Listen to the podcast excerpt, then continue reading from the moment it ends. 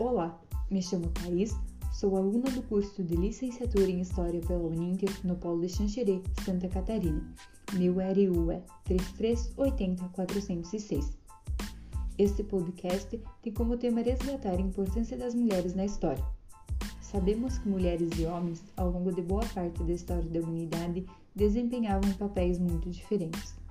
As mulheres, na grande maioria das culturas e sociedades, eram vistas como inferiores, incapazes e submissas. Tomando como exemplo a disciplina de História, durante nossa formação escolar, os livros didáticos que nos eram oferecidos não davam devida importância à figura feminina. Porém, isso não significa que as mulheres não participaram e não lutaram por seus direitos e melhorias na comunidade na qual estavam inseridas. Elas apenas sofreram com a invisibilidade e por uma sociedade patriarcal e machista. E isso não acontece somente com a história. De quantas cientistas, matemáticas e filósofas conseguimos nos lembrar? Cabe a nós, enquanto futuros docentes, mudar essa realidade em sala de aula e resgatar essas figuras esquecidas durante a história.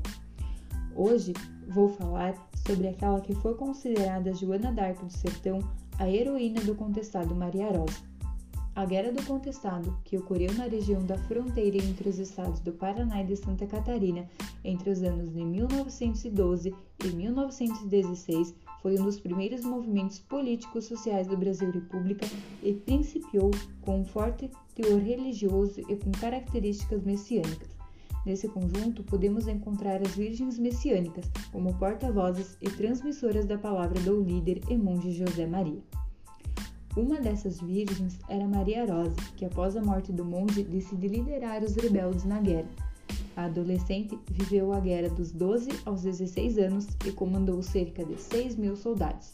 Segundo relatos, Maria Rosa combatia montada em um cavalo branco com areios furados de veludo, vestida de branco e com flores nos cabelos e no fuzil. Não sabia ler nem escrever, mas falava sem timidez para quem quisesse ouvir. Na maior parte do tempo, permanecia trancada em um quarto, do qual só saía para comandar as tropas e para transmitir as ordens que teria recebido através de seus sonhos e visões de José Maria. Ela era considerada pelos sertanejos uma santa heroína que tudo sabia. Representava com fidelidade a vontade do monge e por isso tinha o poder de destituir, designar e sentenciar. Ela lutou na Batalha de Caraguatá, em 1914 considerada um dos conflitos mais violentos da guerra. Não se sabe ao certo o que aconteceu com a jovem após o término da guerra. Alguns atores afirmam que a jovem faleceu no dia 28 de março de 1915 na Vila Renchard, às margens do Rio Caçador, lutando contra o capitão Tertuliano Potiguar. Outros acreditam que, assim como outras crianças órfãs que a guerra deixou, ela tenha sido adotada por alguma família da região. Em homenagem a essa heroína do contestado, foi fundada em 18 de abril de 1989 a Casa da Cultura Maria Rosa na cidade de Xanxerê, que tem por objetivo difundir e promover a cultura na região. Os trabalhos desenvolvidos pela entidade são cursos gratuitos de música, dança, teatro, desenho e pintura, entre outras oficinas aos interessados. Chegamos ao final desse podcast, o qual retratou a história de mais uma figura feminina importante na história. Obrigada pela sua atenção.